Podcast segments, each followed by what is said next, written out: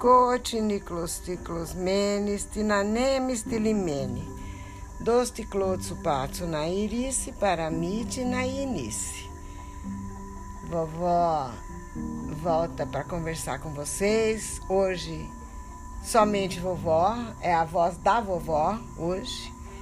E não sei não, é, pode ser que vocês reclamem talvez um pouquinho. Ô oh, vó, outra vez aulinha. Quer dizer que não é bem uma aulinha. Continua, história é história. É a história da família, a história do papu, de vocês. Mas que, que adianta contar uma história que vocês ficam com uh, dúvidas na cabeça, com coisas no ar, com indagações sem resposta? É porque se a vovó estivesse falando aí com vocês pertinho, vocês iam me interromper, que eu sei, iam perguntar quando eu falasse palavras que vocês não conhecem. Se eu falasse, por exemplo, subversivo, você sabe o que é subversivo? Você não sabe. Então, são coisas que você ia me interromper, você Tomás ou você Pedro, iam me interromper, iam me perguntar e eu ia explicar. Então, eu vou pressupondo que tem algumas coisas dessa fase da vida do, do papu que eu vou ter que falar e que eu quero tudo muito bem explicadinho para vocês, tá bom? Então, é, eu vou voltar aquele períodozinho que a gente falava da vida política dele, depois ele fez a viagem. Ainda estamos naquele final de década de 50 e começo da década de 60, tem muita coisa acontecendo. Quando a gente conta uma coisa que aconteceu, não quer dizer que se esgotou tudo que se passava, né? Eu lembro bem de, de vocês terem gostado de ouvir o pedaço que a vovó falou que ele decidiu que ia para a Grécia realizar o velho sonho, decidiu isso numa virada de ano, mas ainda teve que esperar uns bons aninhos para poder realizar o sonho apenas em 62, 1962. Por que, que ele teve que esperar uns bons aninhos para realizar esse sonho? Porque justamente entre 1959 e 1961 ele estava vivendo situações muito difíceis problemas, inclusive financeiros, especialmente de ordem financeira. Estava é, havendo todo aquele embrólio daquela situação política que o, os, os é, mais conservadores, vamos dizer assim, né? Os, a palavra de hoje é reacionário, os, enfim, é uma parte da, da política da época é, achava que ele era comunista, imagina. A vovó teve que dar uma aula de Guerra Fria para vocês, explicar tudo que eram questões pertinentes a um conflito de interesses do mundo ocidental, do mundo oriental. Bem, não vamos voltar a isso agora.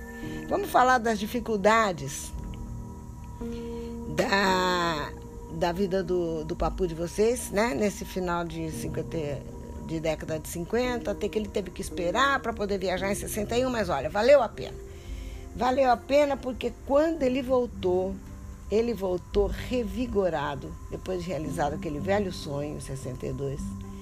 Ele voltou revigorado, com gás para enfrentar todos os problemas, resolver e, sabe, ele tinha sempre aquele apoio da vovó, a família, os filhos, o trabalho, a grande paixão dele o, o esforço para vencer as dificuldades e tinha a política que ele gostava também, que era um estímulo para ele. Então ele dessa viagem ele voltou com gás. Mas vocês se lembrem disso que a vovó está falando. Ele teve muitas dificuldades, enfrentou-as e superou-as. Vocês vão aprendendo que a vida não é um game, não, viu? Isso não foi só ele que teve dificuldades. Vocês devem estar tá vendo os pais de vocês enfrentando situações, momentos, pedaços, conforme vocês vão crescendo, a vida é picos, são picos e vales. Tem altos e baixos. Isso é para todo mundo. Não pensem vocês que celebridades, pessoas poderosas, que ninguém, que esses estão livres de, ninguém tem controle sobre a vida total.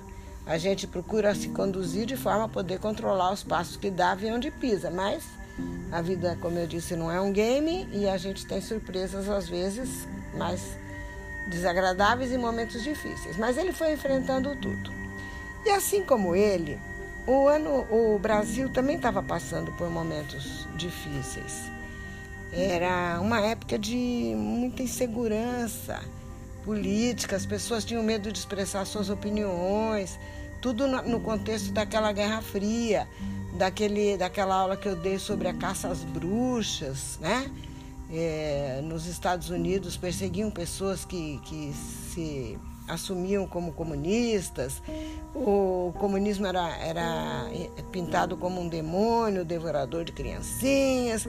E aqui em Lins não estava diferente. aqui em Lins a situação não era diferente. E até que chegou um ponto que o presidente da República foi obrigado a renunciar, perdeu o cargo, foi um golpe que, se, que ficou conhecido como uh, o golpe militar, no dia 31 de março de 1964.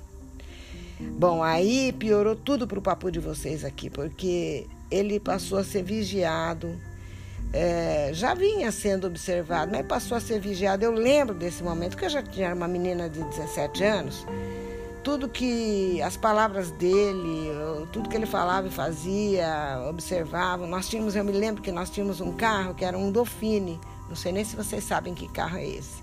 Um Dauphine cor-de-rosa. E, olha, eu vou contar. Não sei se, é, se, não sei se era bom esquecer isso, mas é bom lembrar, né? Que tem períodos meio assustadores pois nós tivemos que esconder esse carro na, no quintal. Meu pai tinha, não sei, medo exatamente do que, fez estoque de comida, fizemos estoque de mantimento. Eu me lembro que ele queimava livros de até, até Bíblia, até coisa escrita de Deus, assim, escrito em grego, porque ele temia que aquela perseguição política contra ele se transformasse num uma coisa arbitrária, que ele fosse preso arbitrariamente, iam falar que aquilo era russo, por exemplo, entendeu? Quando não era, era grego. Era... Mas até explicar que aquilo era grego e que era um, um livro de história, uma bíblia, sei lá o quê, eu me lembro de um momento assim.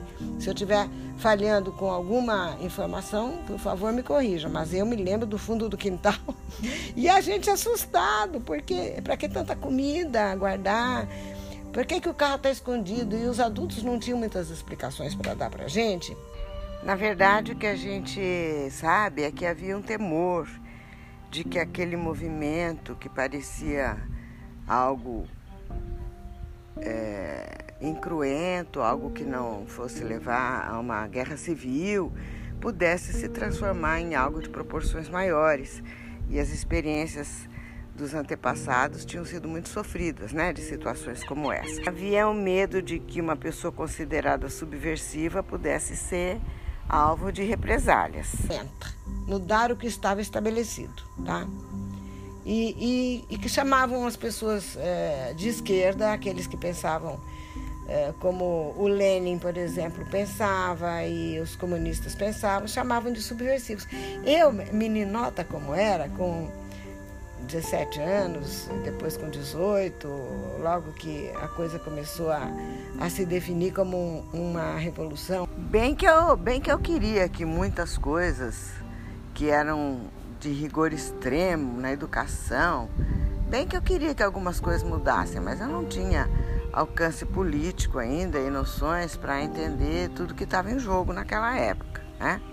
Eu escutava na sala de aula algumas colégio de freiras, eh, muito conservadora, eu escutava coisas que eu achava que podiam ser um pouco diferentes na vida, né? Mas até aí nada a ver com política. Mas a vovó até que não achava muito ruim essa palavra subversiva, porque eu já estava ficando mocinha e eu queria me livrar um pouco, sabe, é, de tanta regra, de tanta né, vigilância, de tanta norma de conduta para as meninas, o que pode e, e as, as jovens é, da minha época, na década de 60, eram bastante comprometidas com o padrão de comportamento religioso. Ah, vocês é, podem estar certos de que a própria igreja católica mudou muitíssimo em todas essas décadas, muitíssimo. Quem escuta o Papa Francisco falar hoje e vê o discurso dele, com todo o alcance da humanidade que aquele coração consegue é, expressar, né? coração absolutamente generoso, amoroso, humano. Não pensem que foi sempre assim, não. Nessa década, a igreja tinha outra postura, outra orientação, outros comprometimentos políticos, era bem diferente, sabe? Depois é que veio algumas alterações eh, impostas por, pelo próprio tempo, pela observação da realidade e por papas mais progressistas e, e mais é, menos conservadores. Muito bem, como eu dizia, nós decidimos então, aliás, meus pais decidiram que era hora de mudar de cidade, né? Mudar de vida, sair daquele espaço tão. É, aquele quadrado tão pequenininho como era Lins naquela época. Muito bem. Agora que entra uma parte que talvez vocês não queiram muito ouvir, mas eu preciso explicar. Por quê? Porque nesse ano de 64, o, o que aconteceu no, no Brasil e que está contextualizado com a história do mundo, que é o cenário que eu já disse da Guerra Fria, foi um golpe que obrigou um presidente que tinha sido eleito um vice, na verdade, o nome era João Goulart e ele era vice-presidente. Por isso que eu quero falar, fazer o retrospecto. Vai, vamos começar do começo para vocês entenderem. Dá uma pausa aqui em 1964. Volta para 1960. O avô estava enfrentando dificuldades, né? Eu falei. Mas o Brasil estava elegendo um novo presidente em 1960 e esse novo presidente, sabe quem foi? Que foi eleito? Jânio Quadros. Lembra daquele político que uma vez esteve aqui em Linz que convidou o vovô para ser também do partido dele, que se você vier ser do meu partido, eu garanto que você vai ser deputado federal, ou estadual ou federal, o que você quiser. E o vovô, o papu de vocês, o bisavô de vocês, recusou, recusou o convite, agradeceu muito e recusou, mas ele preferia manter a fidelidade partidária dele, o PSP. Pois não é que em 1960 o Jânio Quadros foi eleito presidente da República. Voto popular, democrático, né? É, um dia eu vou dar aula de história mesmo para vocês, e vocês vão saber que antes dele veio Juscelino Kubitschek, tinha acabado o período do Getúlio. É, isso é aula de história. A vovó não vai dar aula de história. Apesar que dá vontade.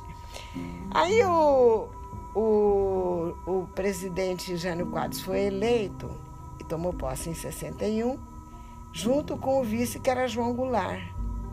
Pois podem acreditar no que eu vou dizer para vocês.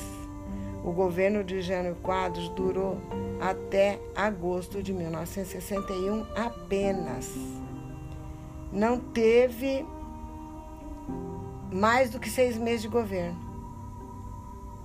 E aí começa um embolamento na vida política brasileira que resultou nesse golpe de 64. Por quê? Vejam bem, governar é difícil. Imagina vocês, vocês sabem como é.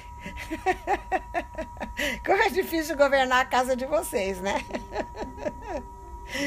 O pai e a mãe têm que estar muito de acordo sempre, porque os filhos são uma força de oposição a todas as regras, não são? Quanta dor de cabeça, quanta briga, quanta estresse, às vezes os filhos, eh, pai, mãe, tem que dar bronca e a molecada tentando se impor, enfim. Governar é difícil, comandar uma casa é difícil. Precisa o casal ser muito ajustado, tem que ter um, uma base, esse casamento tem que ter uma base sólida para conseguir levar os filhos adiante, mesmo assim, às vezes é difícil. E a política é, é a mesma coisa, é o governo de uma cidade, é o governo de um país, é o governo de um povo. Mas isso é uma arte e também pode ser um desastre. Por quê? Porque envolve uma porção de, de coisas que aqui não cabe. Eu vou tentar explicar, mas eu vou deixar vocês saberem já. Que para governar, não falei que o pai e a mãe precisam se apoiar um no outro para ter força, base de apoio para comandar dois filhos. Imagine milhões de brasileiros, muitos e muitos políticos, muitos partidos políticos, quantas articulações, apoios, concessões, muita coisa, muitos interesses são é preciso saber contentar, articular, atender. São vários setores, tem várias camadas, tem povo, tem povo de classe média, alta, baixa, tem altas finanças, tem interesses às vezes irreconciliáveis. É preciso ser muito sábio, muito íntegro para ser um governante perfeito. Alguns se aproximam mais da perfeição porque têm mais ideais do que interesses e ganância. Outros resvalam para aquele desastre que é, né? Enfim, não vamos a esse particular agora. Fora que governar é difícil porque existem assuntos como câmbio, valor da moeda de um país no, no âmbito internacional, problemas que a gente vai chamar de inflação, que desvaloriza o dinheiro, o dinheiro não compra mais nada, os preços ficam altos, as coisas ficam caras. Então, olha, governar é muito difícil, eu queria chegar aqui. E o, o presidente precisa de muito apoio no Congresso também, que são os deputados e os senadores, para conseguir, assim como o pai e mãe precisam estar juntos, articulados, para educar os filhos.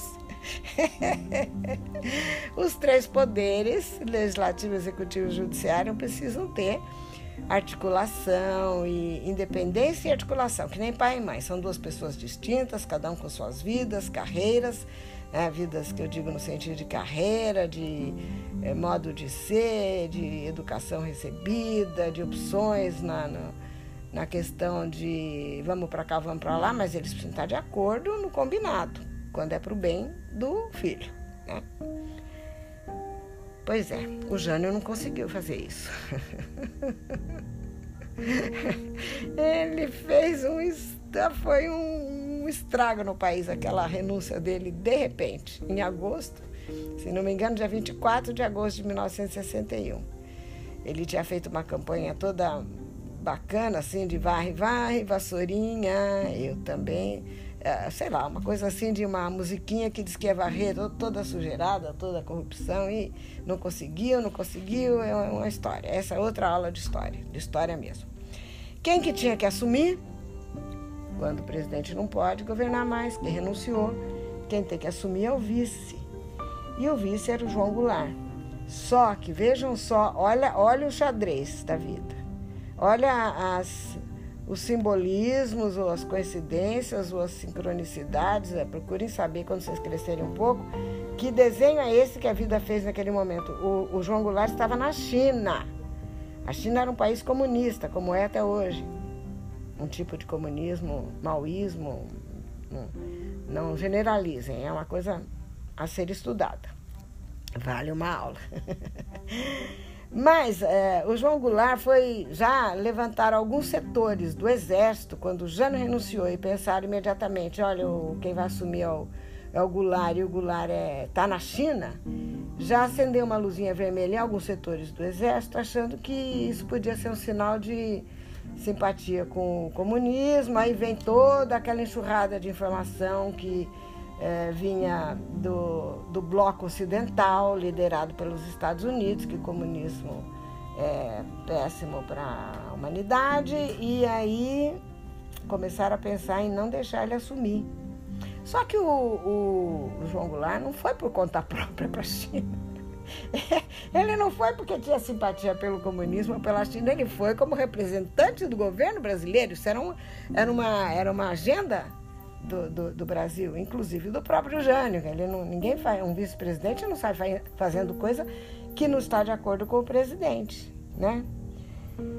E aí, é, mas acontece que tinha outros setores, outras partes do, do exército que não estavam tão não estavam tão é, contra o, o João Goulart assumir mesmo sendo João Goulart alguém que pesava sobre ele uma certa né, pecha de, de esquerdista, vamos dizer assim. Aí, é, inclusive, tinha um setor do Exército, que, que era do Rio Grande do Sul, se não me engano, o terceiro comando, um comandante do terceiro Exército, uma coisa assim, é, que que o que, que achava que ele tinha que assumir. E lá no Rio Grande do Sul tinha um homem, um político, que era parente, aparentado com o, com o, o João Goulart. O apelido do João Goulart era Jango. E parece que ele era cunhado do, do João Goulart, o Brizola, e o Brizola apoiou fortemente a, a, a posição daquele exército, daquele setor do exército que queria que o, que o Jango assumisse. Né? Tava, pairava uma dúvida a respeito dele, eh, se o exército ia mesmo deixar ele assumir ou não, porque ele, na época, tinha algumas questões ligadas à reforma agrária, funcionavam algumas ligas camponesas. A vovó gosta de chamar atenção para a militância do, do Nordeste, que é sempre muito atento para questões, necessidades do povo. E lá em Pernambuco tinha um líder chamado Francisco Julião, e esse Francisco Julião era líder de uma liga camponesa. Eram grupos, é, tanto que a Paraíba e Pernambuco se destacaram nesse movimento de é, fortalecer as necessidades de fazer uma reforma agrária no Brasil. Né? Que, aliás, se tivessem sido feitas naquela época, é, tem, é uma outra aula falar de reforma agrária no Brasil, as várias tentativas que já se fez, Celso Furtado, líderes, pensadores, ideólogos, quanta gente já pensou em fazer aquilo que a minha mãe, que a bisavó de vocês dizia cada vez que ela entrava no carro para vir para Lins e via terra mais terra mais terra, tanta terra, ela falava, tanta terra, por que, que não dá um pouquinho para cada um? Olha só. Mas essa, esse ideal de que todos tenham um pedaço de terra para morar, que todos tenham uma casa digna para habitar, esse ideal vem sendo pensado. Né? Não foi só a bisavó. a bisavó de vocês que pensou nisso. Muitos brasileiros ilustres pensaram, tanto intelectuais quanto políticos, mas a coisa é difícil de sair porque fere muitos interesses. Né? Então, é, mas o Jango tinha uma proposta, assim, é, o pensamento dele era ligado em. É, tinha ideias nacionalistas, defender o petróleo, defender paz, defender coisas, algumas reformas de base, e elas não foram bem vistas. Aí que começa a se falar de subversão, é, vai subverter tudo, vai, vai mudar tudo, e aí como é que vai ser? Enfim, quando a pessoa está muito bem situada na vida, ela se torna muito conservadora às vezes, porque ela não quer que nada mude, porque para ela tá bom, mas sabe, Pedro, sabe, Tomás, às vezes a gente precisa concordar com algumas mudanças, mesmo que elas é, tornem a nossa a zona de conforto um pouquinho menos confortável, porque tem gente que está sempre desconfortável. Né? Tem gente que, que nunca come um pedacinho do bolo. O bolo sempre acaba antes do, de alguns comerem um pedacinho. Bom, mas para acabar essa história, que acho que vocês já estão cansados disso, eu quero só enfatizar esse cenário todo em 64, é, dia 31 de março de, de, de 64 aqui no Brasil, está no contexto da Guerra Fria. Os Estados Unidos, os Estados Unidos teve um papel nessa mobilização de alguns setores do Exército para frear o avanço de ideias progressistas no Brasil. Não vou entrar nesse particular, vamos estudar, vamos crescer, vamos formar nossa própria opinião. E aí, de 31 de março para 1 de abril, antes que o, o Jango conseguisse abrir o olho, fechar, piscar, o olho já tinha sido declarado vago o posto de presidente da República. E é, o Senado declarou vago o posto, imediatamente o presidente da Câmara é, dos Deputados, que na falta do presidente, quem assume é o vice. Na falta do vice, que era o Goulart, quem assume é o presidente da Câmara dos Deputados. E ele assumiu e começou então um período que se chama ditadura militar, que durou muitos, muitas décadas aqui no Brasil. Foi preciso um processo de redemocratização depois, porque nesse primeiro momento, como assumiu o, o presidente da Câmara dos Deputados, que era um civil, aparentemente continuava a normalidade democrática. Mas, de fato, não era. Tanto não era, e a vovó não está falando da cabeça da vovó, nem porque a vovó seja. É, de esquerda ou de direita. A vovó está falando isso porque, de fato, os livros de história comprovam que a partir de 64 quem governou o Brasil por décadas foram os militares. Então, vamos chegando por aqui ao final da nossa história de hoje. Acabou a história, viva a vitória. Quem quiser que conte outra.